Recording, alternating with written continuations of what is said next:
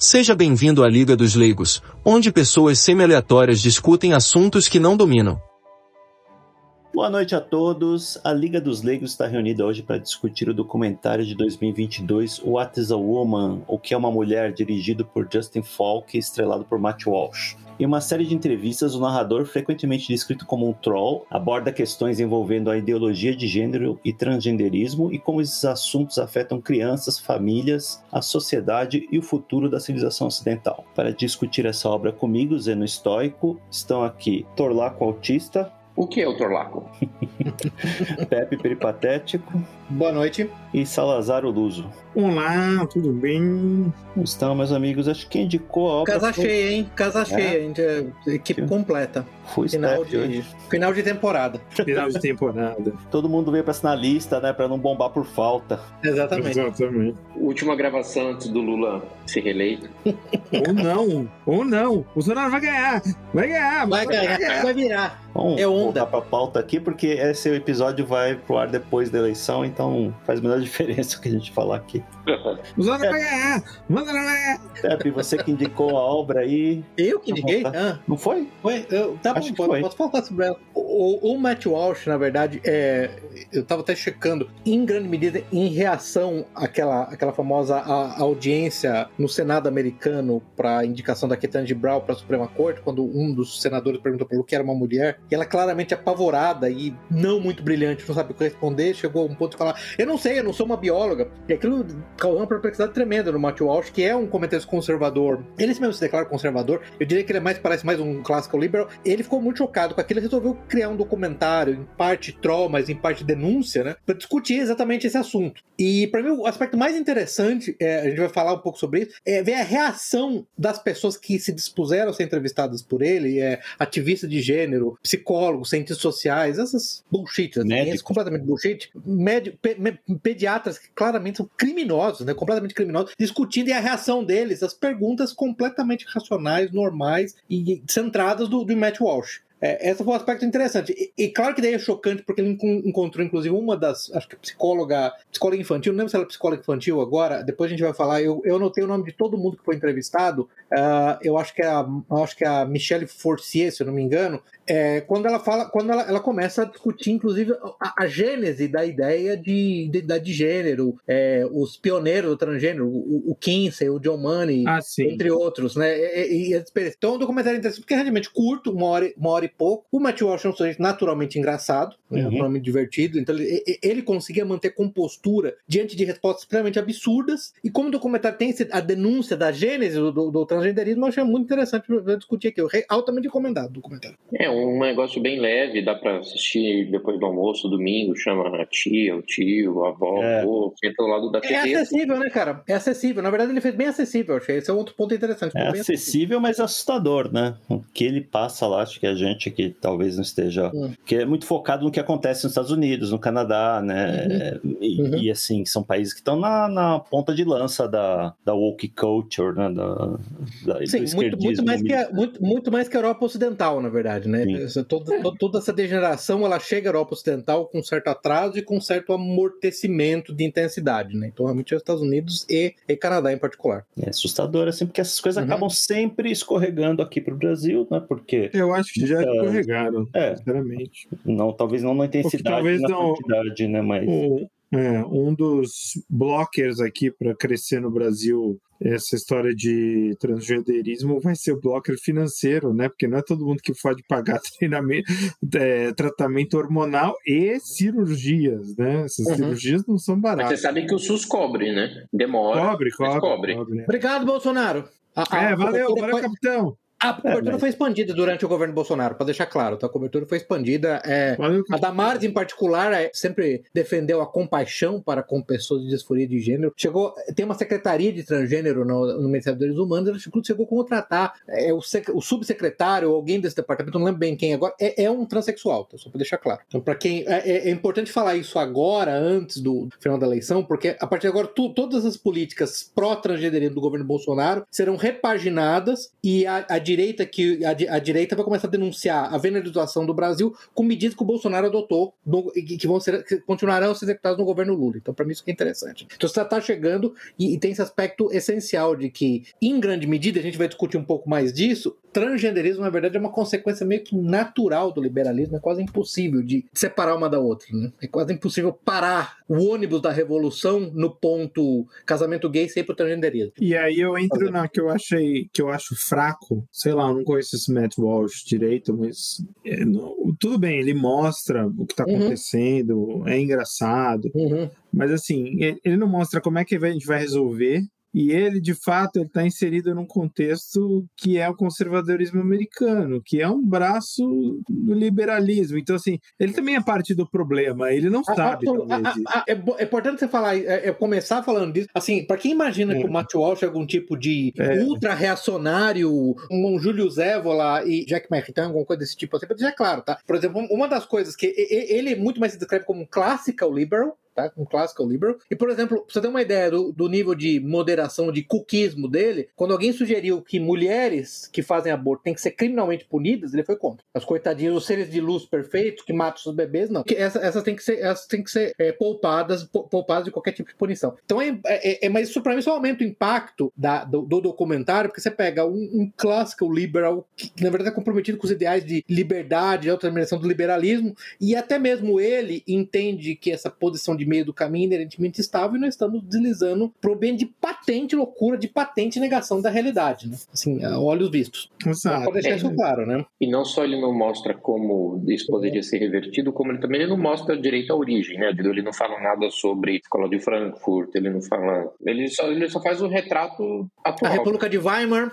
É. República de Weimar, exatamente. Uhum. Ele toca só no 15 e no todo de Money lá. Uhum. Eu, eu, uhum. O 15 eu já ouvido é. falar por causa de Hollywood. O John Money é a base de toda a ideologia de gênero, né? É o, o, maluco lá que nos anos 60 inventou isso da cabeça dele, né? Sem nenhum tipo de subsídio científico ou algum tipo de teoria que sustentasse. Resolveu aplicar isso num, num, num par de irmãos gêmeos, né? Um caso uhum. que ele escreve lá. São dois irmãos gêmeos que um deles sofreu um acidente lá numa cirurgia de... Circuncisão, né? Circuncisão. É, uhum. Praticamente teve o pênis destruído. E os, os pais não sabiam o que fazer, levaram, não sei o que os levou a, a consultar com esse, esse médico, o John Money. E ele teve a brilhante, psicólogo. Psicólogo teve a brilhante ideia de, de, de orientar os pais a criar o um menino como se fosse uma menina. E ao longo do tratamento, né, entre muitas aspas aqui que ele sofreu, as crianças sofreram toda sorte de abuso, foram sexual, instruídas a, a, a, simular atos sexuais entre os, os dois irmãos gêmeos. E o resultado disso no final desse, desse tratamento é que o irmão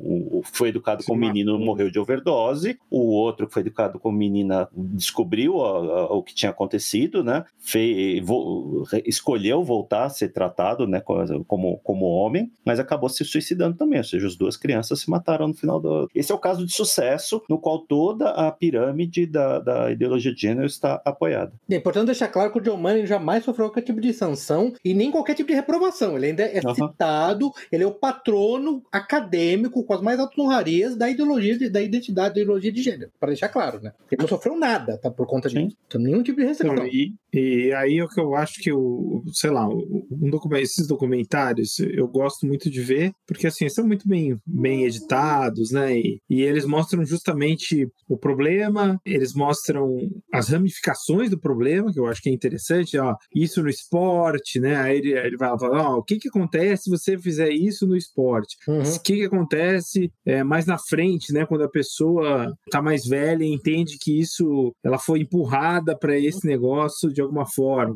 né? Ele mostra vários aspectos, mas é assim, fundamentalmente, é, eu vejo assim, né, como de uma forma distante, como o cara do documentário é parte do problema também, Sim. Porque ele bota o Jordan Jordan Peterson lá que para ah é para fazer um contraponto, meu, Jordan Peterson, o que que ele é? Ele é, é a mesma coisa, sabe? Assim, ele cria uma mulher, é, o, o uma Jordan filha, exatamente. É, é, entendeu? O que que ele é? Ele é, ele é referência para quê, o Jordan Peterson? Ele cria uma, uma mulher, basicamente uma... É um coquetel de mulher, A mulher é um coquetel. É, a filha dele, com... a, a, filha dele, a pessoa que teve a, o privilégio de, de ter acesso aos conselhos dele praticamente 24 horas por dia durante décadas, entendeu? Ela terminou sendo basicamente um poço DST. Mãe solteira e poço DST. Tem uma lista de, de, de, então... de remédios que ela toma para diferentes doenças sexualmente transmissíveis que ela tem. O, então, assim. O, eu, é um drogado, viciado em droga.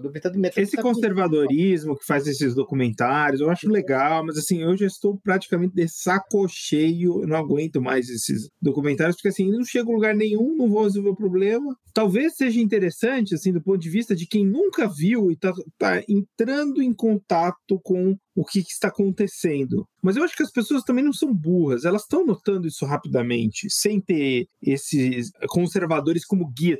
Os conservadores americanos, antigamente, eles, viraram, eles eram meio que guias, né? O Ben Shapiro, uhum. para você entender algumas coisas que estão uhum. acontecendo. Mas já está tão avançado que esses caras, sinceramente, Matt Walsh, Ben Shapiro, sei lá que pariu lá aquele velho lá, o, o, o, Scott, que desenha o Gilbert. Scott Adams, meu Deus. Eles estão ultrapassados, né? Na verdade, assim, são ultrapassados, porque não servem. É que eu acho que você está e... medindo pela, pela sua régua, né? Talvez você esteja então, um pouco à frente desse processo do que a maior parte das pessoas normais, né? Mais uma vez, eu acho que talvez seja importante, é como se fosse uma cartilha para você entender os problemas de hoje. Mas assim, não oferece diagnóstico, eu acho. Eu acho que é o seguinte, primeiro, é diálogo né? Que eles tentam, não, eu vou lá dialogar de forma racional e vou mostrar como irracional. É, cara, eles são irracionais. É, é, culto ao sol mesmo. E daí? É uma sociedade, tem sociedades que viveram durante muito tempo e cultuavam o sol, o nascimento do é, sol. É. Culto ao sol é o pináculo da racionalidade perto do que eles fazem. É não, pináculo beleza, beleza, mas eu tô dando exemplo. É uma ofensa, uma ofensa aos adoradores do sol que você acabou de fazer. Tô aqui para defendê-los, inclusive, tá? É, mas ah, que, que seja um culto mais louco que você pode imaginar. Assim, é, é, isso, é isso. Não tem nada na história, entendeu? Você não tem, é, não tem, é, não adianta desenvolver nenhum pensamento racional com esse pessoal. Não tem, porque é, assim, essa ideia de ideologia de gênero para essas pessoas é sobrenatural. É a ideia de transcendência humana. Perfeito. É, é uma ideia transcendência falsa. E aí você não tira isso da cabeça deles, porque a transcendência vem através do processo. Qual que é o processo? É bloquear o hormônio, cortar os peitos para fora, é, cortar um pedaço do braço e fazer um pênis com ele. É, é, esse tipo de transcendência. Então, assim, você, não, você não tem discurso racional que vença isso, entendeu? Para de bater na é... mesa, por favor. Tudo isso é para gravação. Beleza. Não, falei o que eu achei já do documentário.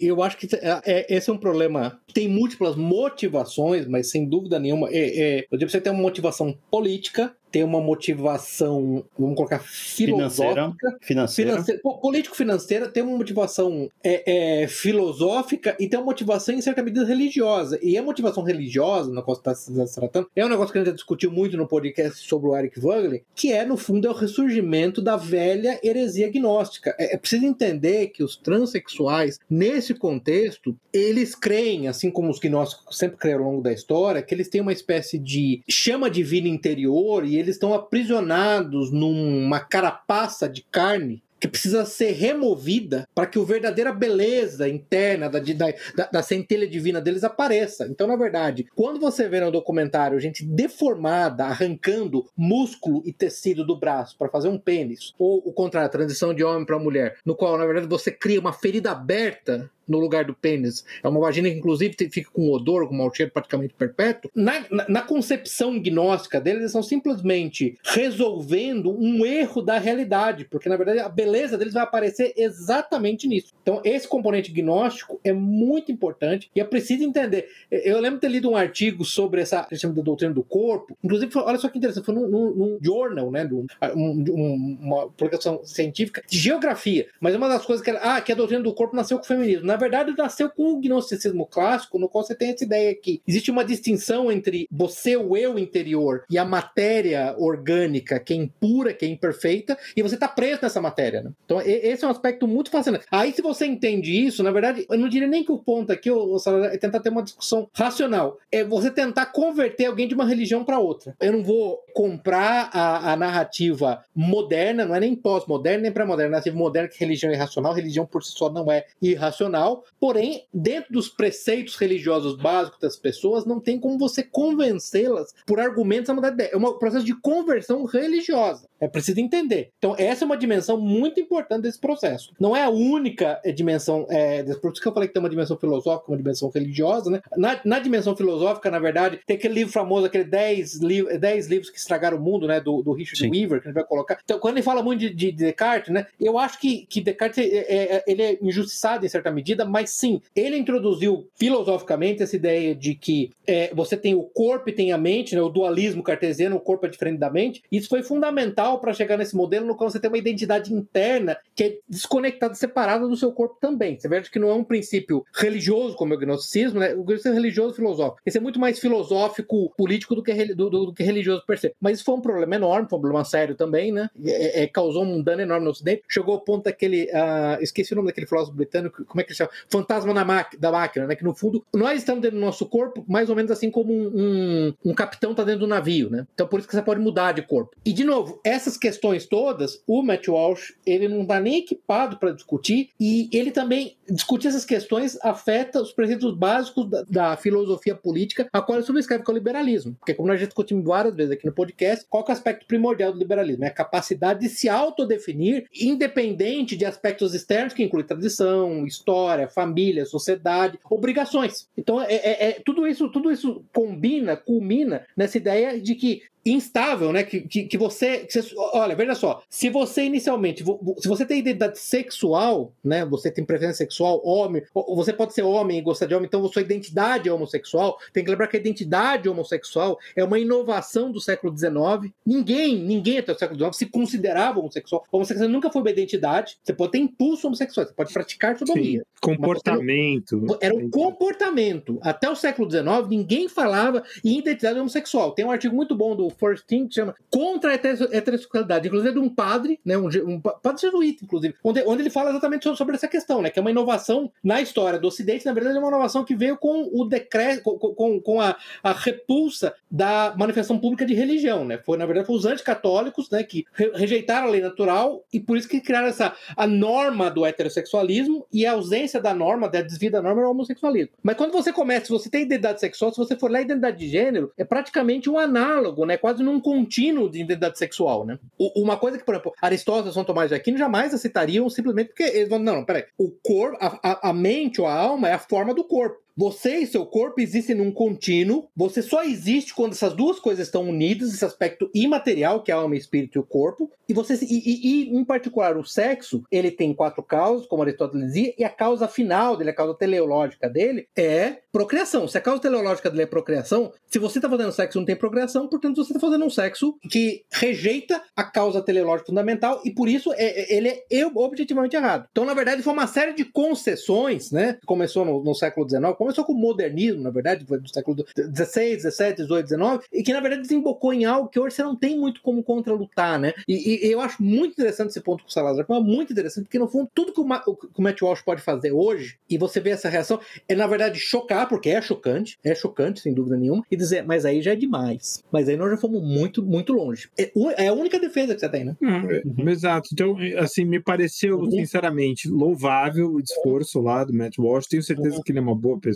Uhum. Sim, também acho. Mas, mas vazio, vazio, porque, ok, você está uhum. mostrando o que eu já sei. No caso, eu já sabia. você sabe. Tem muita uhum. gente que vai assistir isso que não tinha contato. Você vê, eles citam lá o condado de Lodon, na Virgínia. Condado de Lodon, muito bom, é, muito bom. Onde ele... É, o que aconteceu lá? Teve um, um caso de um transgênero que abusou sexualmente de uma menina no banheiro. E eles negaram e cobertaram o caso, transferiram esse, esse transgênero para outra escola, onde ele abusou de outra menina. Aí, em uma audiência com os pais, houve um interesse muito grande do, dos pais pelas escolas na, durante a pandemia, né? E surgiu essa questão, tinha esse boato, aí questionaram, e a escola cobertou, mas o caso acabou vindo. O cara que denunciou lá, que era pai de umas meninas que foi abusada, foi preso, declarado como terrorista doméstico, o diabo a quatro. Então fizeram o possível para cobertar. E é interessante isso porque isso tudo estava passando batido pelos, pelos pais, pela população em geral. Então eu acho que, ok, eu entendo que você diz que tá, não é novidade para você, talvez não seja novidade para mim,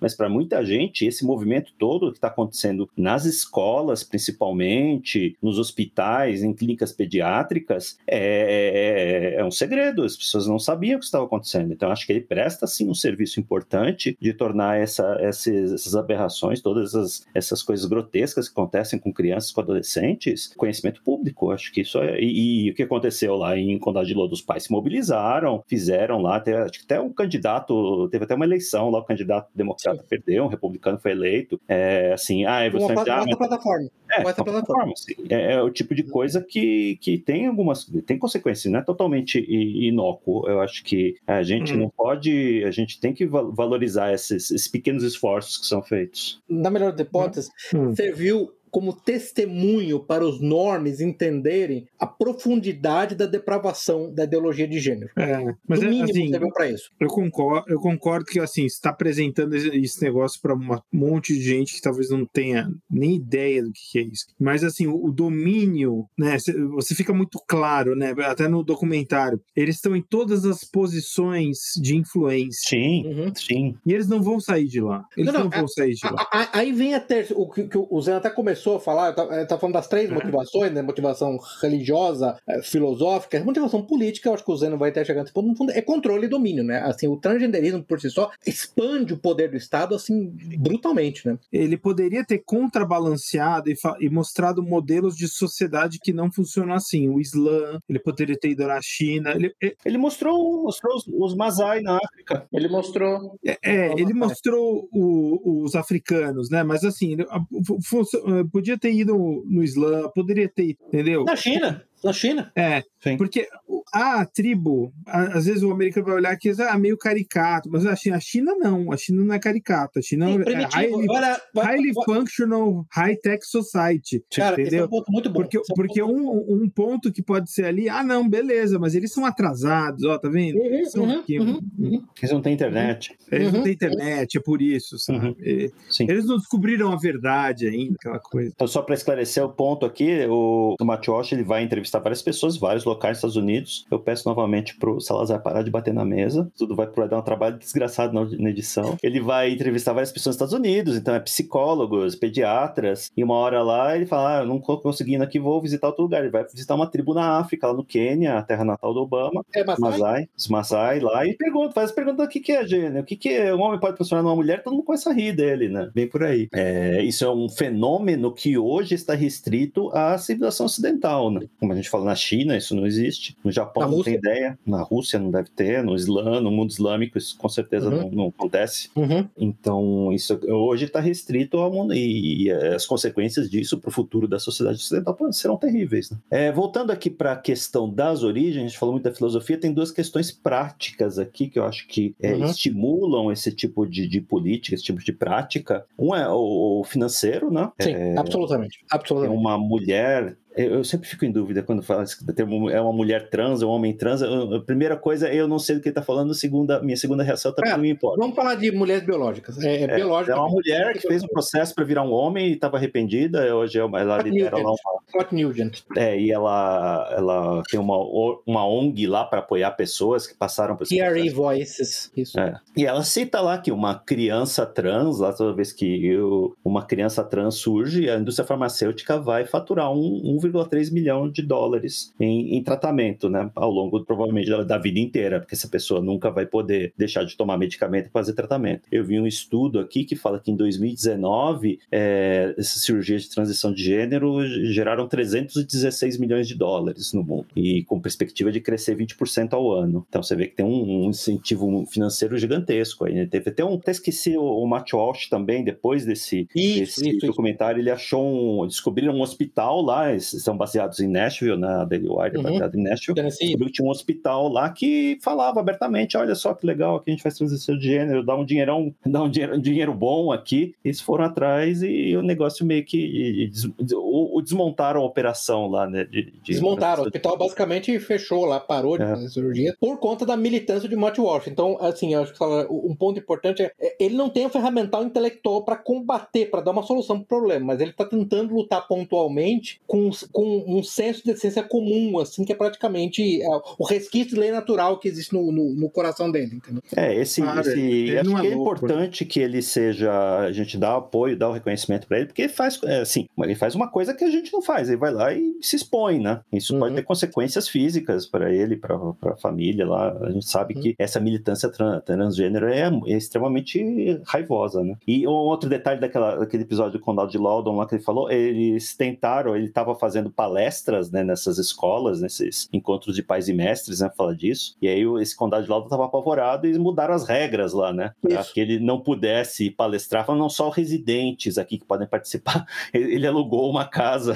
na cidade, Porão, lá, um porão, porão, para poder ter o direito de, de, de Uhum. palestrar lá e deixaram ele falar um minuto. Ele falou lá, vocês são todo um bando de pervertidos. Vocês são monstros, pervertidos. monstros. O, o, o Zé, engraçado ele falando assim, falando pro repórter, porque ele é bem irônico, gente. Isso é, isso é engraçado, né? Ele fala: Não, eu realizei o meu grande sonho de morar na Virgínia, eu aluguei um porão. Eu, na verdade, sempre fui um virginiano. Eu sou transis, tra- transistado. Eu moro no Tennessee, mas na verdade eu sempre fui um virginiano, desde pequeno, entendeu? Agora eu tô, eu tô me abrindo, entendeu? Eu, tô, Eu, eu acho divertido, Matheus, acho que ele fala tudo com a cara mais séria do mundo, né? Totalmente sério, Ele totalmente não, sério. não, não dá, não ri, Aham. não fala, então é, é uma poker face inacreditável. assim. Aquela entrevista dele com aquela Marcy Bowers, que na verdade é um homem, né? Que faz cirurgia estrangeira, completamente louca. Porque a mulher, é, ela transicionou, né? Virou, virou uma mulher, né? Completamente maluca, assim. Ele começou, assim, e ele sempre muito sério perguntando para ela né, é, o que é uma mulher. Não, mulher é qualquer um que se define como mulher.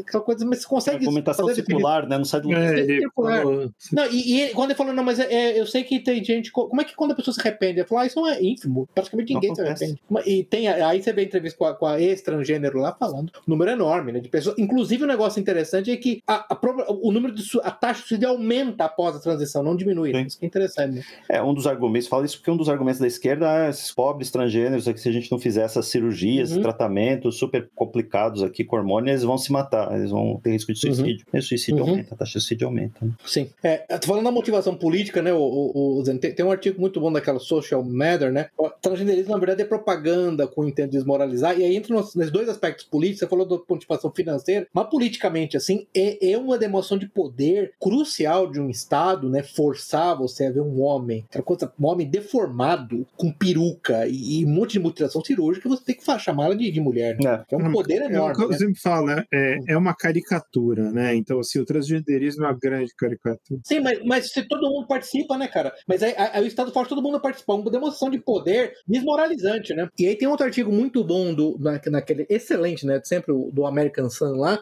onde o cara faz uma análise assim, sociológica, ele fala, na verdade, vocês estão achando que os, os transgêneros são, são os janissários, né? Do, do, do, do Globo Homo, do Uhum. A Globalist American Empire. Mas na verdade eles são os eunucos. Porque a característica dos eunucos, em particular, é lealdade total ao regime e, segundo ponto, dependência total do regime. O transgênero ele vai precisar de hormônio o resto da vida, vai precisar de cirurgia o resto da vida. Então você está criando uma classe, entendeu? Um grupo de pessoas absolutamente leais ao Estado. Sim. Porque as pessoas não vão, não vão viver. Ele vai precisar de hormônio. Gente, assim, de novo, a- como é que chama a vaginoplastia? Basicamente é uma ferida aberta que vai precisar de cuidado constante, entendeu? Isso não, não vai parar, né? Isso não vai parar nunca mais, entendeu? Você precisa manter esses hormônios, você precisa manter o balanço hormonal e tudo mais. Você criou uma classe é, é, ferozmente leal ao regime. Então eu achei fascinante também essa análise sociológica. Esses são os aspectos é, é, econômico, político, sociológico. Então ela tem três dimensões, né? Tem um outro aspecto que é, Uhum. quando a gente fala de político, né, que eu acho que é muito pouco citado, que é controle populacional, porque Também. a primeira vez que eu ouvi falar disso foi, no, foi Uhum. muito engraçado, né? Foi no livro do L. Ron Hubbard, que é o cara que criou a Scientologia. Ah, Ele tinha Eu achei que você Ele- falar do Forever War. Eu achei que você falar do Forever War. Não, não, isso também acontece lá, mas É. o Aaron Ruber tem uma série de livros que acha que Missão Terra, os alienígenas Isso. invadem a Terra, Isso. e ele e tem um- umas pessoas lá que querem fazer o controle populacional, por isso esti- estimulam as pessoas a virarem homossexuais, né?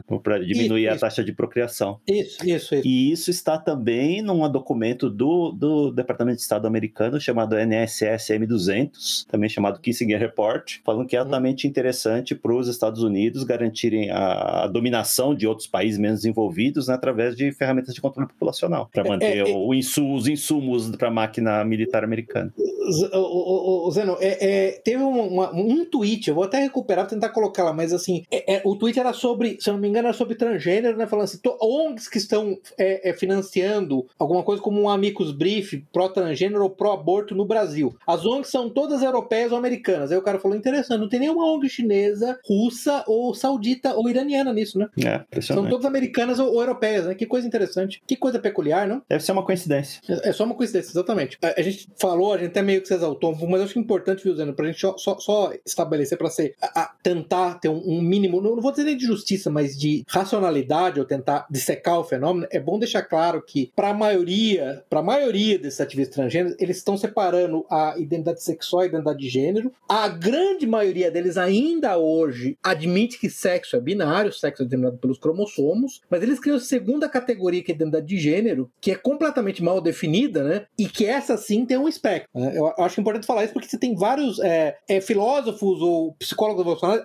ateus mesmo assim, não conservadores, que vão dizer, não, sim, é verdade, o sexo é binário e acabou, né? Salvo por aquela 1% de intersexo, hermafrodita, salvo por essa exceção, né? Que em ciência se usa isso pra, porque a ciência é sempre probabilística, né? Então você tem que falar do, do, das exceções, mas o sexo é binário e o gênero, e o gênero que é o fluido aí, né? Aí, claro que aí você, você tem a nova fronteira, é, e eu entendo, e vocês me corrijam se estiver errado, eu entendo que aquela é, pediatra, eu acho que era, eu não lembro se era, eu acho que era Miriam Grossman, né? Eu acho que ela chegou a falar que não, que, que na verdade os, nem, nem mesmo sexo era binário, né? Que parece que a nova fronteira agora é negar a binariedade do sexo, né? E por outro lado, tem vários filósofos seculares, até liberais. O Alex Byrne tem um artigo muito bom sobre isso, dizendo que ele entende que gênero é socialmente construído, sexo não é, mas ele não entende o que é gênero, ele entende que é uma definição circular, autorreferencial e altamente instável. Aí tem uma uhum. série de é, filósofos, de novo, tô falando, não estou falando de nenhum católico reacionário, tá? Estou falando de novo, tô falando só de liberais, ateus e tudo mais, e vários deles, né, é, eu até anotei alguns nomes aqui, o Daniel Kaufman, a Kathleen Stock, né, eles, eles veem um problema enorme com, a, com essa ideia da, da identidade de gênero por conta da incapacidade de definir e por conta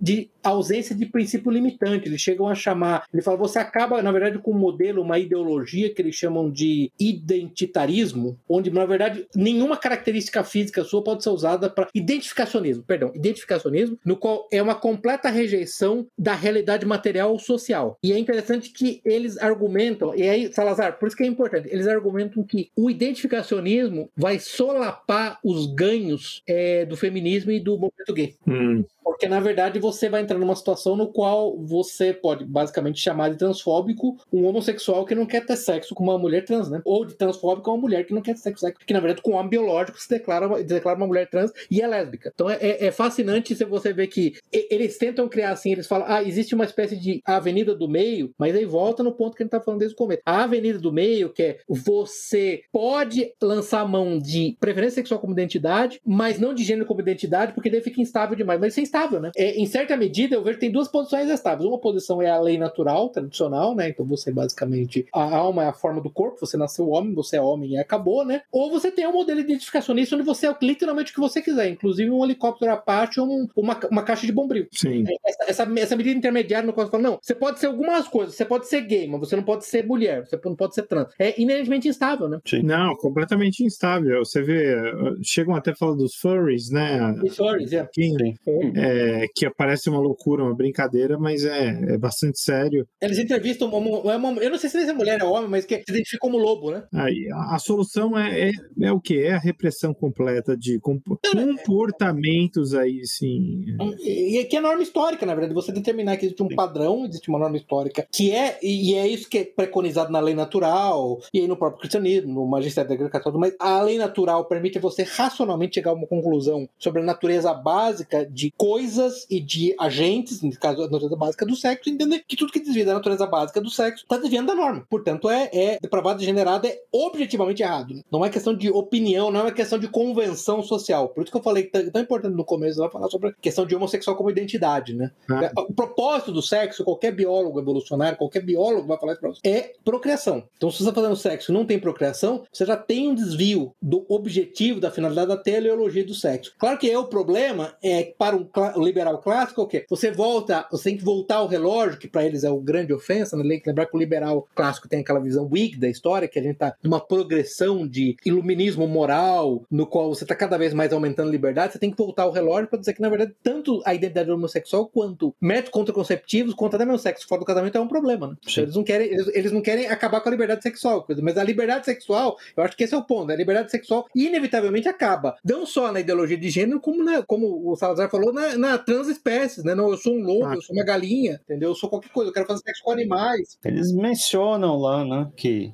tem crianças que se estão se identificando como gatos, né, e vai pra escola uhum. e o professor é instruído a, você tem que tratar ele como se fosse um gato, não, senão é a identidade queer dele, se você não tratar ele como gato, você vai estar cometendo um crime de ódio, preconceito, sei lá o quê. Você está impondo uma identidade externa a ele, e a única pessoa que pode estabelecer a identidade é ele mesmo. E aí o problema dessa identidade é que elas são fluidas, né, porque hoje eu me identifico como um pacote de bombril, amanhã eu quero ser uma mulher de 70 uma anos, no dia seguinte eu quero ser uma garotinha de 8 anos, quer dizer, eu posso ser o que eu quiser, né, como é que eu defino? Você vê que é interessante que nas definições clássicas de identidade sexual, né, de preferência sexual, se costuma falar no texto filosófico, é o objeto estável de atenção sexual. Mas qual, estabilidade é o quê? É a vida toda? 90% da vida? 50% da vida? É completamente. Minutos, né? Putz, é completamente instável, entendeu? É, é, é, isso que, é isso que eles não entendem, esse é o aspecto mais, mais pernicioso. E eu acho que tem outro aspecto pernicioso, mas desculpa, pode falar, Salvador. Não, o, o que eu acho assim, os Estados Unidos, né, como ele é baseado no liberalismo, hum. ele atingiu esse. É, a gente está vendo uma espécie de singularidade, momento de singularidade. Isso, isso, isso. Bom, bom, bom. Estados Unidos. Não, é, não tem mais como voltar. Então, esses conservadores, na verdade, que eles ficam assim, poxa, mas a gente tinha acertado, tinha dado uma liberdadezinha, o cara poderia ser gay, não sei o que e tal. Mas uhum. perdeu o controle, né? Eles devem estar desesperados, porque eles,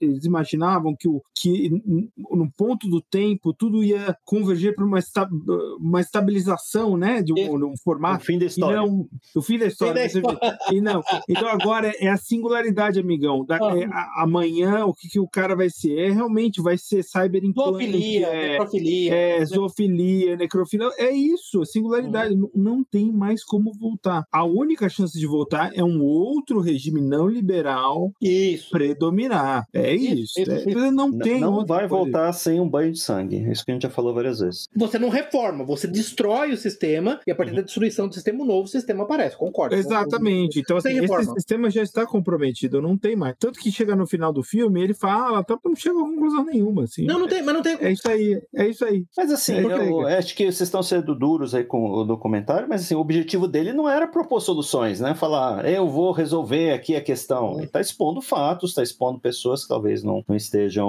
não seja de conhecimento de toda a população americana, todo, com certeza não toda a uhum. população mundial. E é assim, é importante ter esse, esse tipo de evento no radar, porque essas coisas vão chegar aqui no Brasil cedo ou tarde. Então já estamos, precisamos estar preparados. Isso quando os professores malucos aí, militantes, resolverem que, que o seu filho é sua filha e ordenar a administração de mandatória de hormônios nela, nele, sei lá. Já semana passada, só pra dizer, como não tá, já, já está no Brasil, semana passada eu fui comer um hambúrguer e era um, é um lugar que contrata garçons trans só. Ah. Eu fui servido por garçons trans. Que bonito. Então, assim, já tá, já foi. Uhum. Já foi. Assim, não tem. É, eu gostaria de, né, de ter o, no seu Black Build aqui do, do grupo e falar assim: não, olha, a gente vai votar aqui no, vai votar. no, Zequinha, no Zequinha Barbosa.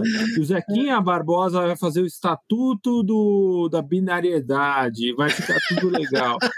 não vai acontecer. Entendeu? A Zambeta, vota na Zambeta que ela vai fazer. Não vai acontecer.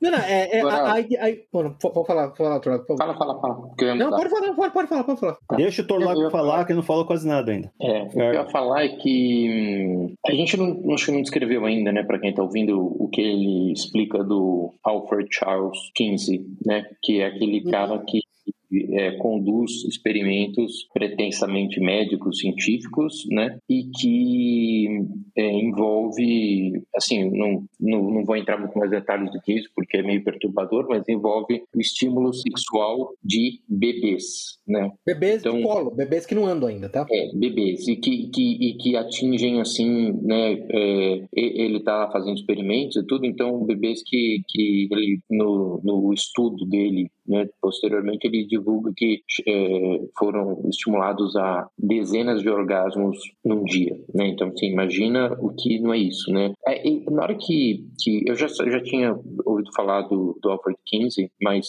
é, eu acho que aí tem um algo fica diferente assim, porque enquanto a gente não está falando disso, enquanto ainda é essa questão de, de pauta é, feminista que depois puxa para gay, que depois puxa para trans e tal, aí a gente ainda pode estar tá falando de uma questão de um, né, razões questões financeiras, questões políticas, uma pauta de poder e tal. Acho que na hora que ele fala do 15, daí fica uma coisa assim, o nível de maldade muda, sabe? Eu acho que não é uma coisa assim só que a pessoa tá, não, não, eu tô né, usando essa pauta para, por exemplo, adquirir mais poder, para, não, não, daí fica um negócio demoníaco mesmo, assim, uhum, sabe? É outro uhum. nível de, de, de malignidade, né? E foi isso que me fez pensar que, é, de fato, esse daí é o, a, a, o expoente desse projeto né, é, demoníaco uhum. de revolta contra Deus. Né? Então eu digo, é, o Mephistófeles, no, no Fausto de Goethe, ele se define como eu sou o espírito que sempre nega. Né? Uhum. E, é, e, é, isso que, que o demônio quer fazer, né? Ele quer é, revoltar-se contra a própria estrutura da realidade, né? Como se não existisse o ser das coisas, né? Porque a gente sabe que, bom, é, se, se existe um ser das coisas, né? Ou seja, se, se as coisas de fato elas são, é, então existe uma ordem. Se existe uma ordem, existe uma, um ordenador. E, e, bom, se existe uma ordem, existe uma hierarquia, e se existe uma hierarquia, existe uma autoridade, né? Então, eu acho que o o, objetivo né, aí é, é, é, negar isso, ou seja, no fundo, no fundo é um, uma revolta contra Deus. Né? Então, agora, por meio da mentalidade revolucionária, o que importa não é mais o que as coisas são, né, mas sim dizer que não existe o ser das coisas, né, e que o que existe é justamente né, o que você acreditar, o que você quiser, enfim. Mas acho que o maior objetivo aí é perverter, né, isso. Então, é, é, é profundamente luciferino, né? Foi exatamente isso luciferino, que Lucifer quis fazer. Uhum. É. Então, assim, eu não sei, eu acho que para mim, de todos os aspectos que mais saltou aos olhos, tem a questão financeira, tem a questão aí da social, tem, mas para mim o que mais saltou aos olhos foi esse aspecto que você poderia até se enquadrar no que você chamou de é,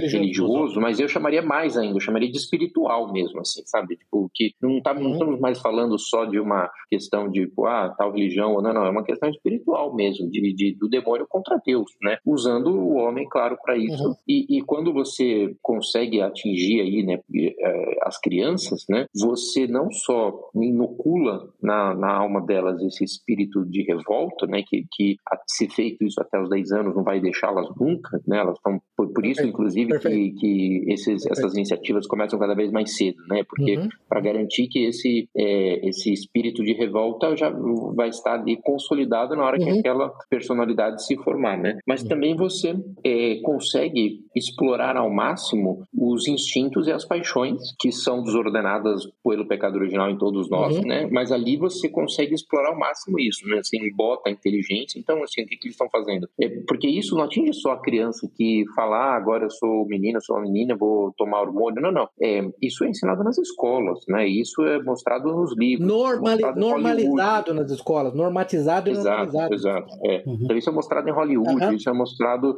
em, em desenhos, hoje em dia. Isso é... Perfeito. Então, é, Perfeito objetivo é esse mesmo, é, é, é, é, garantir que aí a gente vai fazer um exército uhum. de pessoas né, cuja vontade e inteligência estão profundamente embotadas, né, a alma tá, já está inoculada com esse veneno da revolução, e daí bom, é, é o, o, é tudo que o demônio sempre quer fazer com o homem. Só uma coisa antes, só uma coisa. Tá.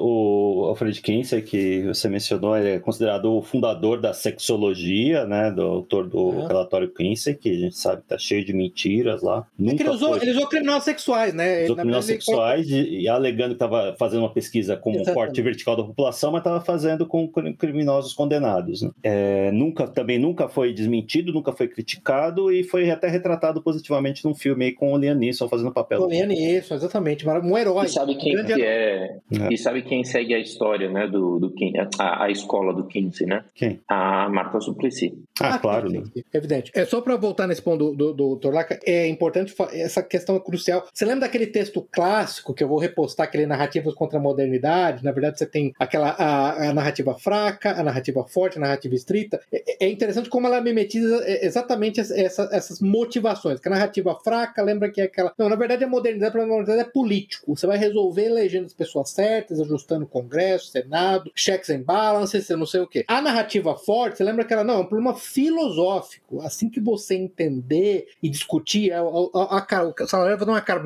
Quando você debater, quando você tiver o debate, depois do debate, aí vai todo mundo chegar ao resultado. E a narrativa estrita é o que? Modernidade é o satanismo triunfante. Então é importante esse ponto, porque ela tem um núcleo espiritual, e quando eu falo de gnosticismo, né, tô pode deixar claro, gnosticismo é o nome para consumo externo de satanismo, né, gente? Vamos deixar claro. O, o, todos os gnósticos têm uma, uma revolta primária que eles consideram, o, praticamente que eles consideram o diabo no gnosticismo é, é Jeová, né? É o Deus do Velho Testamento, né? Que é o demiurgo que impede que eles ascendam ao conhecimento perfeito da verdade. Então todos esses aspectos se interligam, né? Para deixar claro, é, é, uma cebola, na verdade. É muito é, frustrante tentar explicar isso por apenas um elemento, apenas uma dimensão, mas é importante dizer que o âmago da motivação, e esse é o ponto que o Torak fez e eu acho importante, o âmago da motivação, o centro da cebola, é a questão espiritual, religiosa e espiritual. Então, vamos, vamos deixar claro isso, né? É, é o gnosticismo, assim como o satanismo, ele, é, aliás, vocês, vocês estão Mefistófeles, lembra que a, a, aquele médico que transicionado para a mulher fala, né, que é uma barganha faustiana. Você lembra que ele chega, Sim. chega a falar isso, né? A motivação Sim. central é espiritual, basicamente, é a revolta contra a realidade. Eu acho que é Santo Agostinho que chegava a falar, né, que na verdade assim, tem que lembrar que, ao contrário das religiões orientais, por exemplo, como o dualismo persa, né, é, o zoroastrismo persa, o diabo não é inimigo, do, é inimigo de Deus, é inimigo da humanidade. Deus não tem inimigo, uhum. Deus não tem iguais. Né? Então, então, isso é, é, importante lembrar. Né? Então, é essa que é a grande revolta. Mas, dentro desse contexto de revolta, entendendo essas três camadas, né, é, eu acho interessante ver que é, como isso afeta cada segmento da população, cada segmento alvo, que são os seres humanos. O Steve Saylor também tem um artigo ótimo, ele fala muito daquele, brincando muito com aquele livro World War Z, ele fala muito do World War T, né, o World War, é, é, Guerra dos Transgêneros, né, o World War Z seria dos zumbis, não sei o quê, que na verdade ele fala você tem basicamente quatro dimensões. Em uma, em uma dimensão você tem as crianças bem novas, né, que por qualquer razão, se ela mostrar qualquer tipo de referências que divirjam dos papéis sociais que associado a homens e mulheres, considera, considera elas trans. E esse, para mim, é, é, é, é outro lado. Mimetiza de novo os sacrifícios infantis que são típicos de, de religiões tomadas por demônios, como os cananitas ou os astecas. Né? Então, esse uhum. é o primeiro uhum. aspecto. O alvo que são as crianças. E que é interessante, viu? Aí vai, vai pondo o Salazar, né? Por que, que não adianta ficar falando, não? Porque é incoerente tentar argumentar, porque na verdade você vê só que do ponto de vista puramente lógico, você está reforçando o estereótipo de gênero ao dizer que uma criança que gosta de brincar de caminhão é um menino que tem que transicionar, você está reforçando esse estereótipo de gênero, de gênero que eles diziam rejeitar. Ó, que coisa Sim. interessante. Né? É, mas, porque, é, mas eu concordo, que não adianta dizer que é incoerência. Você está discutindo incoerência com demônios loucos. Eu concordo com você. Aliás, você, você sabe a minha opinião, eu detesto, detesto esse tipo de manifestação. Né? Aí outra dimensão que eu acho que a gente falou pouquinho aqui, mas a gente precisa falar mais, são os adolescentes, especialmente as adolescentes, que mimetizando um processo que a gente viu lá nos anos 80 e 90 com, é, com desordem alimentar, com bulimia, é, o contágio social se espalha nesse público e você tem uma epidemia de adolescentes dizendo que são transgênero, queer, Sim. trans, pan, é, intersexo, não sei o que, não sei o que lá. O próprio Olivier, que por acaso é um homossexual, escreveu um artigo muito bom sobre essa questão do, do contágio social. É um fenômeno bem documentado, que a doutora Littman, que é uma psicóloga, documentou bem nos Estados Unidos essa questão do contágio social, e ela realmente existe, é outra dimensão. Garotas adolescentes em particular são altamente impressionáveis. Você combina a alta impressionabilidade delas com o acesso a essa autêntica droga, não só para o cérebro, como para a alma, para o espírito, que são redes sociais, acabou, né? Você lembra que uma parte do documentário é exatamente sobre uma garota, né? Que é até bonita, garota, que virou homem depois detransicionou, né? Achou que era trans, né? Uhum. É, eu até esqueci o nome da garota agora, mas você vê que essa é uma outra dimensão, né? Aí você tem uma terceira dimensão que ele fala, que são, e essa é interessante, são homens muito mais velhos, e eu fui, fui ver algumas, algumas estatísticas sobre isso, são muito mais velhos, alta, tipicamente com altíssimo nível de testosterona, tá? São muitas vezes com um QI acima da média, que em algum ponto, ou especula eu por um desbalanço hormonal, resolve transicionar, que é o caso do, do Jenner lá, né? Do, do, do Bruce Jenner, foi campeão olímpico, tudo, né? Que resolveu transicionar. É, esse de categoria é Ele, menos ele fez danosa. a transição velho já, né? Tinha É, 50, Mais de 50, 50 anos, 50? é um negócio,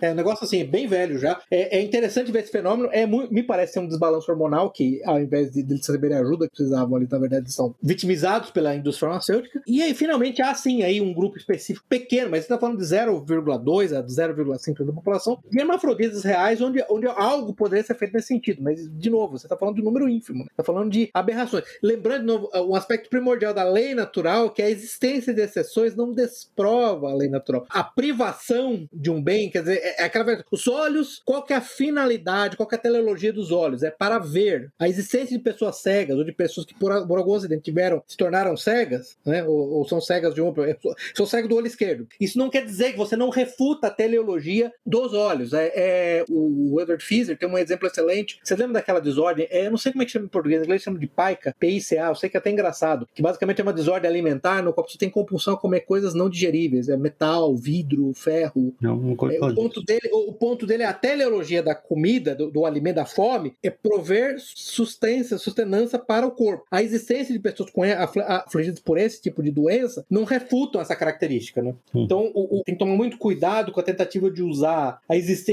de hermafrodites e intersexão reais como uma refutação desse aspecto primordial da lei natural, né? É, o gato é um animal de quatro patas, né? Se nascer um Isso. gato de três patas, não quer dizer que muda a, a descrição A do que é um gato. essência do gato é ser um animal de quatro patas, exatamente. É. Você toma a exceção como regra, né? Sim. Então, Mas, mas, mas você veja que interessante, né, o, o Salazar? Naquele, quando a gente discutiu aquele episódio do. o- a última a superstição final, a última superstição, a refutação do neoateísmo do Edward Feser, ele fala bastante sobre, esse, é, so- so- sobre essa questão, né? A diferença. A, a lei natural, ela tá muito mais próxima de algo, de um argumento quase como matemático, né? pra- do que como um argumento probabilístico, né? O, o ponto, uma prova geométrica, se a soma dos três ângulos inteiros do triângulo é 180 graus, não é algo. A ciência, como é que a ciência chegaria ao resultado? Isso é, eu acho que é importante a gente falar um pouquinho desse, desse ponto. Como é que a ciência chegaria à conclusão que a soma dos ângulos inteiros do triângulo é 180 graus? Medindo milhões de triângulos. Falou, ó, a gente mediu milhões de triângulos e nenhum deles tem mais 180 graus. A prova geométrica, você não precisa medir triângulo nenhum. Você vai construir uma prova geométrica, uma prova matemática, sem precisar medir, né? Porque a ciência é probabilística. A lei natural, assim como a geometria e a matemática, elas são elas partem de primeiros princípios para criar uma prova fechada e completa. Então, como a gente basicamente baniu a ideia de lei natural, a ideia de causas finais da discussão científica, especialmente da biologia, né? Por uma razão muito simples, se você for discutir a causa final do sexo, você tem que voltar o relógio num monte de coisas, inclusive contraceptivos e liberdade sexual, por isso não querem discutir isso, né? Por isso que elas ficam com essa ideia que você agora você não pode, você tem que refutar essa, essa propriedade do sexo, né? Porque, ô, Torlaco, é, eu, eu vi que tá- o seu foco está sendo realmente espiritual, religioso perfeitamente, e o, o Salazar vai ficar irritado comigo por fazer de novo um ponto que parece argumentativo. Mas eu faço questão de fazer, de fazer esse ponto por um motivo, para deixar quase uma pergunta para as pessoas. Se a função do sexo não é procriação, se a função primária, primária, eu tô falando que é a única, primária do sexo não é procriação, qual que é a sua posição? Como, exatamente por quê? A- a- como é que você se opõe ao transgenderismo? Como é que você se opõe, não só ao homossexualismo, mas ao transgenderismo mesmo? Não é legal? O que, que é? Não é? Não fica bem? Entendeu? Um adulto, pega lá o Bruce Jenner, resolveu virar, resolveu cortar o p... lá virar mulher. Hum, qual que é a sua posição a isso? Não é legal? O que, que é? Não pode fazer isso? Entendeu? Você veja que é, é uma fraqueza enorme que você estabelece ao negar os princípios, os princípios básicos da, da lei natural. Né? Isso que eu acho interessante. Mas, é, obviamente, é, é- não é, não é. a- Aí eu concordo que o liberalismo, em geral, ele, ele é uma ideologia barra religião, porque eu acho muito importante deixar claro que o liberalismo é sim uma religião, tá? É uma visão de mundo, uma religião. Inerentemente inconsistente, mas essa inconsistência é a força dele, né? Porque cada um pode definir como ele quiser a cada momento, né? Acho que esse é, esse é um aspecto interessante. E muito bem colocado. E só para fazer uma pontuação que é, o Zeno tinha dito, né, que o Alfred Kinsey passou aí, né, foi, foi louvado e tudo e não havia sido Uhum. denunciado, mas teve uma pessoa que o denunciou, assim, que dedicou quase a vida toda a isso, que é Judith Reisman, que ela morreu ano passado, escreveu livros e coisas assim, Uhum. e olha só, judia. Olha só. Judith Reisman. E ela dedicou a vida dela Uhum. a. Acho que foi aí que começou, começaram a uhum. falar um pouco mais dele. Mas... Curioso, não conhecia. É, é, é, é interessante, eu, não sei se o, o Toloco nem estava aqui no nosso primeiro episódio, quando a gente falou da igualdade, o, a busca impossível, é, eu acho que é uhum. aquele livro do Martin Van Creveld. Lembra que tinha uma entrevista muito boa que a Camille Palha deu, Camille Palha, uber feminista ateísta, deu pro Roda Viva, onde ela tava, inclusive ela comentava que obsessão com transexualismo é coisa de estudar decadentes, né? Não sei se lembra Sim. disso. O, o, era o repórter um homem, né? Eu achei até na época era mulher, mas era um homem, na verdade, ele ficou todo chocado quando ela falou isso. Né? Foi, foi, muito, foi, foi muito peculiar. O, outra coisa que eu queria comentar, né? É, a gente tinha falado um pouquinho, tá falando antes, tem, tem um livro muito interessante, é, eu anotei aqui, do Robert Beatty, chama Gay Berlin, Birthplace of a Modern Identity. Lembrando que a República de Weimar, pré-nazista, tá? Era basicamente a meca do, das experimentações sexuais, incluindo transexualismo, pedofilia, zoofilia, a perversão que você puder imaginar. Inclusive, isso foi uma das coisas que levou a população, uma das plataformas dos nazistas quando concorreram a eleições, quando houve eleições, foi, foi exatamente concorrer, é, lutar contra isso, né? Foi se é, declarar contra... Do dia pra noite, aquele... né? Sem que ninguém saiba por quê. É, é, eles foram eleitos, entendeu? Você vê que coisa. Tem né? aquele filme da Liza Minelli, Cabaré. Cabaré. Cabaré, sim. Basicamente mostra todo mundo, aquela cena flamboyant, é, o cara tinha uma, um amante e o namorado dela era tinha o mesmo amante, eles tinham o mesmo amante e tal, uma coisa assim. É, e aí termina o filme os soldados invadindo, fechando os cabarés. Né? Os soldados maus. Um final mal. super feliz, mas. Os soldados maus invadindo, acabando com aquilo. É. E interessantemente, interessantemente, todos os grandes proponentes e diretores do estudo de sexualidade na Alemanha do República de Weimar tinham uma certa característica comum. É impressionante, uhum. entendeu? Estudem mais sobre isso, é, vamos, vamos procurar.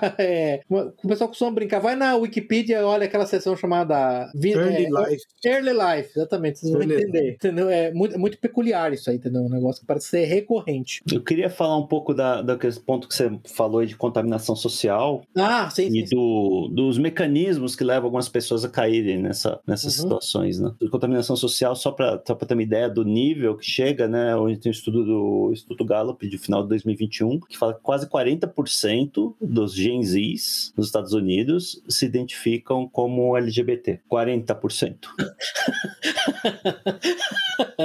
Cara, desculpa. Assim, ok, né? A gente saiu de uma, de uma, de uma minoria tá a um passo de se tornar a maioria absoluta da população. Né? Du, du, e... durante, durante 50 mil anos de civilizações ao redor do mundo, em primeiro é. lugar, vou deixar claro, gays homossexuais em particular sempre existiram. Uhum. Ninguém sabe por quê, a pesquisa nisso é basicamente proscrita. Se você quiser pesquisar base biológica para homossexualismo, a sua única opção é ir para a China ou para a Rússia. No Ocidente não dá uhum. para fazer. Mas você está falando de algo entre 2 e, vamos, vamos ser honestos, no pior das hipóteses, 5%. Uhum. Subitamente, agora, depois de 50, 60, 70, 80 mil anos de civilização, 40%. Se você falar alguma coisa, vão falar que você está procurando o gene gay e está tentando descobrir Sim. a cura gay, né? Como uhum. aconteceu. Esse negócio da cura gay aconteceu um episódio muito interessante comigo, há uns anos atrás, sei lá, 10 anos atrás. É, teve um político lá que foi acusado, né, de estar tá procurando a cura gay. Não lembro quem era, um político. Do Brasil?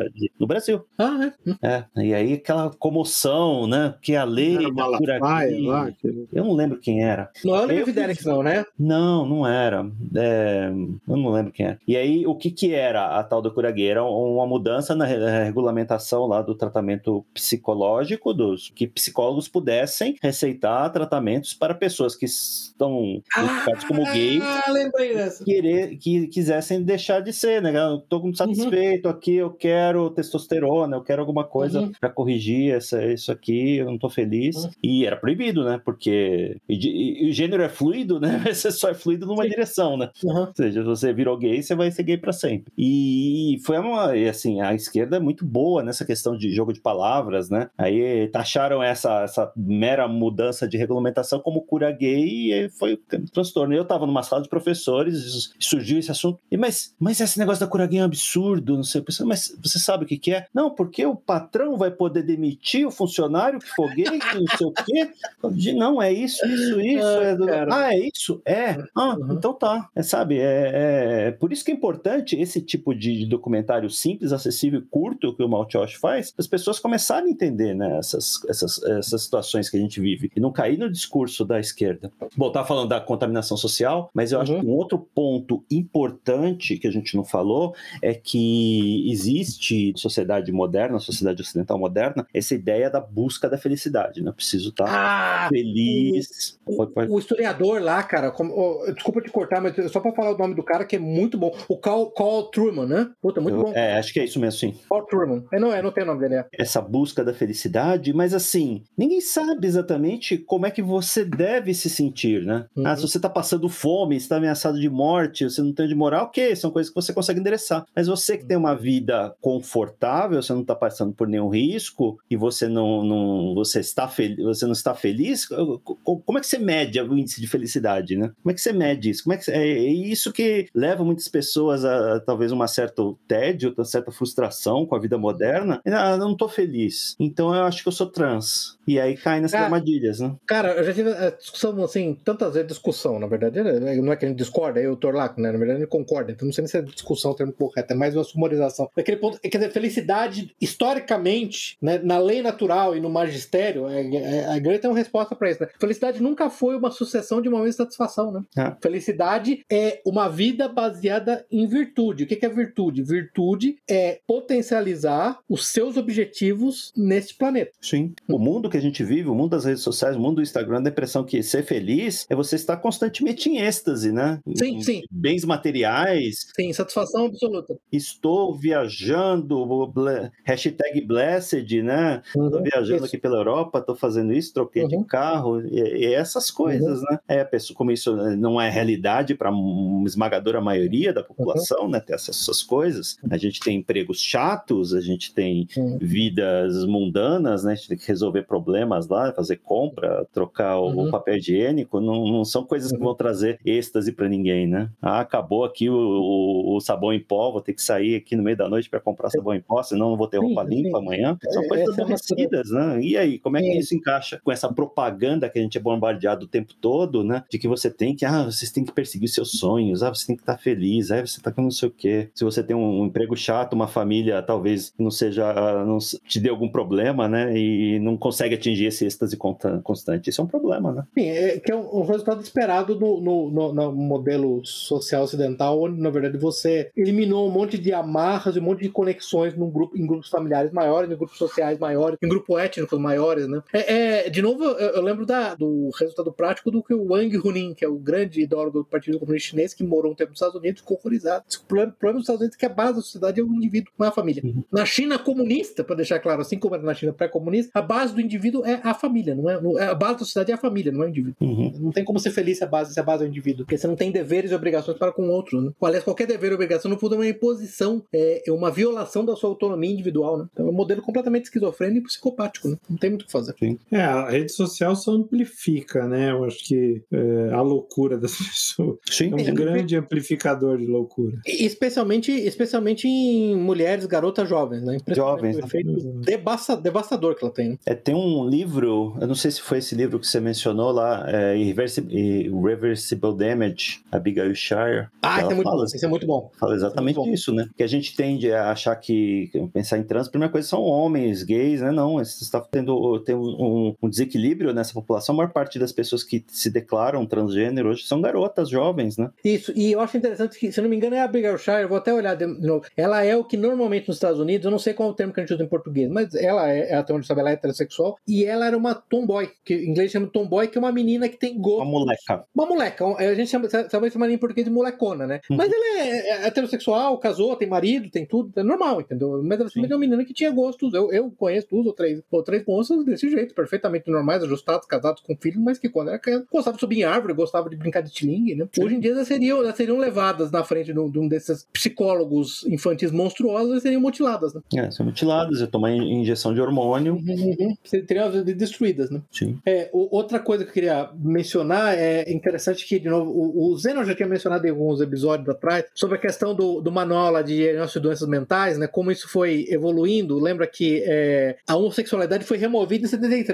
né? De, como desordem mental, né? A disforia, então, a, a- inicialmente se chamava de identidade, desordem de gênero até 2013, e agora se chama disforia, porque disforia seria menos não Estigmático. teria um juízo de valor. Estigmático, Hum. obrigado, seria estigmático. E é interessante que há uma outra doença mental nesse manual, no, no DSM, né, que é o Manual de Diagnóstico de Doen- de Doenças Mentais, uh, americano, que na verdade é uma série de padrão, que o, o Matt Walsh menciona para aquela maluca lá, é aquele homem maluco que se acha mulher, que é aquela apote- aptemnofilia, né? Que é essa. Que ainda hoje é considerada uma desordem neurológica no qual a pessoa acredita que ela tem que ter um membro amputado, né? Ela tem dois é. braços, mas ela acredita que na verdade ela deveria ter um, né? Ela precisa ser amputado, um braço, uma perna, alguma coisa desse tipo. E o que é interessante é que a, a completamente, o completamente insano homem que se acha mulher, quando o Matt Walsh fala de aptemnofilia, não sei se vocês perceberam, ela tem uma reação bem visceral, porque ela sabe, né? Ela sabe onde vai chegar. Ela fala, não, isso é loucura, né? Isso aí, isso eu considero ela pra, pra usar Aí também não, né? Não, médico, mas é, mas esse é o problema, é estabilidade. Né? Aí também não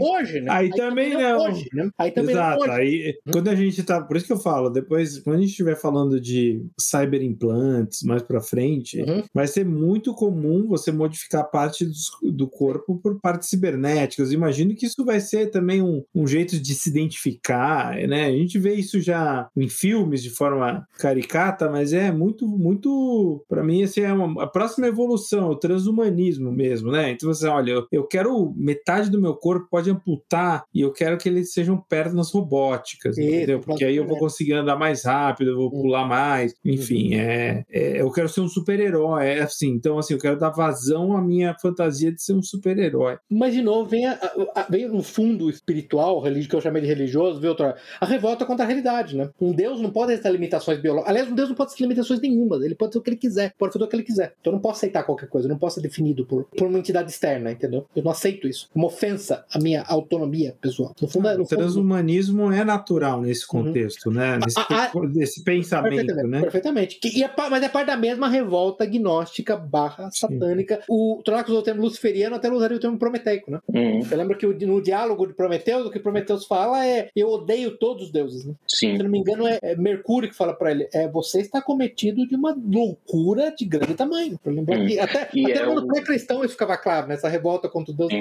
Que ela é insana, ela, é ela é destrutiva, né? É. Sim. E a, e a Prometeu que o Marcos dedica, né, a sua tese de doutorado. Isso, né, isso. É, ah, bem lembrado. O, bem símbolo, lembrado. o símbolo da revolta contra a autoridade, né? Oh, sim, exatamente, exatamente. Daí é isso, a revolta, uhum. a autoridade pressupõe hierarquia, hierarquia pressupõe uhum. ordem, a ordem pressupõe o ordenador, né? Ou seja, a revolta contra que, Deus, né? Tudo isso tem que desaparecer, tudo tem que desaparecer, exatamente. O Vitor Salazar, outra coisa que você falou do transhumanismo, o Alex Byrne, né, de novo, lembrando que ele está falando de gênero e sexo, né, a definir construção social do gênero, como ela é instável, não sei o quê. E, e, um exemplo que ele também deu é o transracialismo, né? O trans o quê? Desculpa. Racialismo. Ah, transracialismo, ah, sim. É, falou, porque o Matthew chega a, a, sugerir, eu acho que por um, um dos, do, dos entrevistados, que eu não lembro quem é, sobre, fala ele era transracial, preto, né? ele, era, ele, é. ele era, na verdade, um homem negro, exatamente. Daí, ah, eu acho que era para aquele, pra aquele é, é, cientista social lá completamente desmunhecado, completamente louquinho das ideias. O cara basicamente fica ofendido com a, a, ver, transfóbica. Lembra que eu vou ter, vou ter que usar um termo como verdade e vou acabar a entrevista. Aquela foi uma caricatura total do que é ciências sociais na universidade, né? Sim. Entendeu? E foi ele mesmo que usou.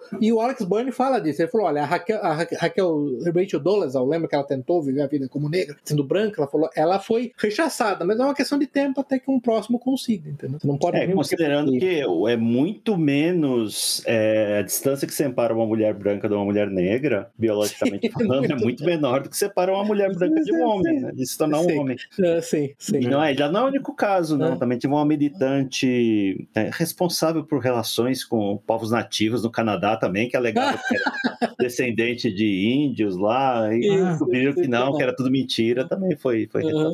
Ah, eu, assim, a gente sabe que isso não vai terminar aí, né? Enfim, não, não, não, não vai. Eu, eu vejo trans, é, implantes cibernéticos, transhumanismo, sei lá, o cara implantar um rabo de gato Sim. nele, falando, ó, oh, eu tenho um rabo de gato aqui, blá, blá, blá. Uhum. orelha ah, de gato implantada. A ilha do Dr. Moro.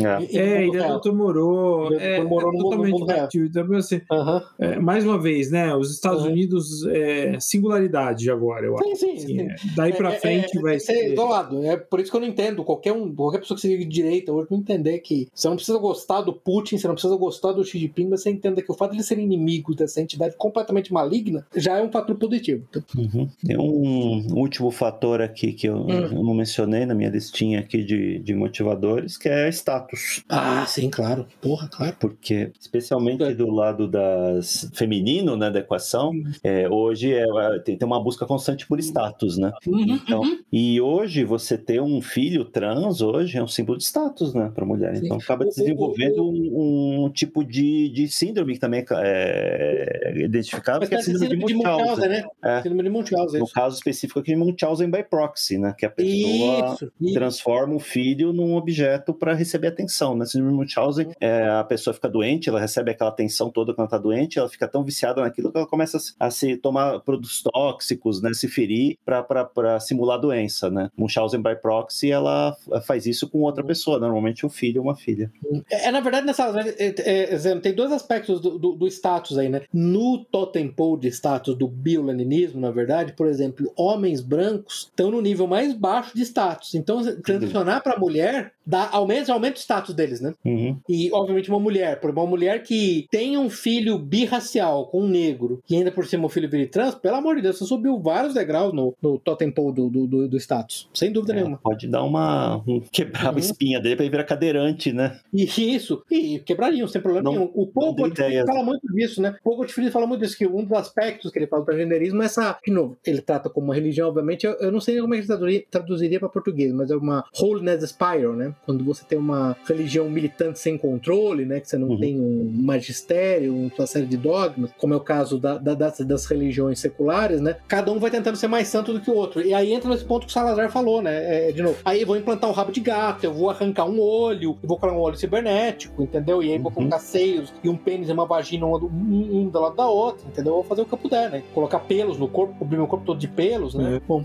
é isso, senhores. Eu acho que eu esgotei, pelo menos, as coisas que eu falei. Eu tô uma hora e vinte aqui. É já. isso. Uhum. Matt Walsh, ele é meio cuck, mas bacana. Ele é cuck, ele é cuquinho, ele é coitado. Tudo bem, pessoal. Vamos encerrando por aqui. Quem puder, assim, é meio difícil uh, ter acesso ao documentário, porque tá, uhum. até onde eu sei está disponível só no serviço do Daily Wire, o Daily Wire Plus. Uhum. Então, eu assisti no YouTube, eu consegui é, assistir no YouTube. Quando alguém sobe lá no YouTube, né? Tá no BitChute também. Piratex, né, eu acho, né? Porque tava é. traduzido, tinha legenda em português. É, não acho que seja um, uma distribuição legítima, não. Mas quem puder ter acesso, assista, é interessante. Talvez nem todos os aspectos da questão aqui estejam acessíveis para todo mundo mundo e é bem, bem. É, chega a ser divertido, né? apesar de ser uma questão preocupante, trágica, né? O Walsh tem uma abordagem bem engraçada da questão. Vou me despedindo aqui, Zeno Estoico, Torlaco. Boa noite. Pepe. Boa noite. E Salazar. Salazar, boa noite. Assistam Cabaré. É bem legal o final. Final feliz mesmo. Pô, eu lembrei que tem uma série também que se passa que chama Oktoberfest. Babylon Berlim. Babylon Berlim, pô. Hum. Oktoberfest também se passa nessa época. Mas. Não, não, Babylon Berlim, pô. Babylon Berlim também é boa. Aquela série Netflix também é a mesma coisa. Tá bom bom. Obrigado, pessoal. Boa noite. Até a próxima. Encerramos aqui nosso episódio de hoje. Links para os livros, filmes e artigos citados durante a discussão estão no site da Liga. Assine o feed para ser informado automaticamente quando novos episódios estiverem disponíveis. Apoie o trabalho da Liga dos Leigos. Deixe o seu comentário, sugestão ou avaliação no site da Liga ou na sua plataforma favorita. Agradecemos a audiência.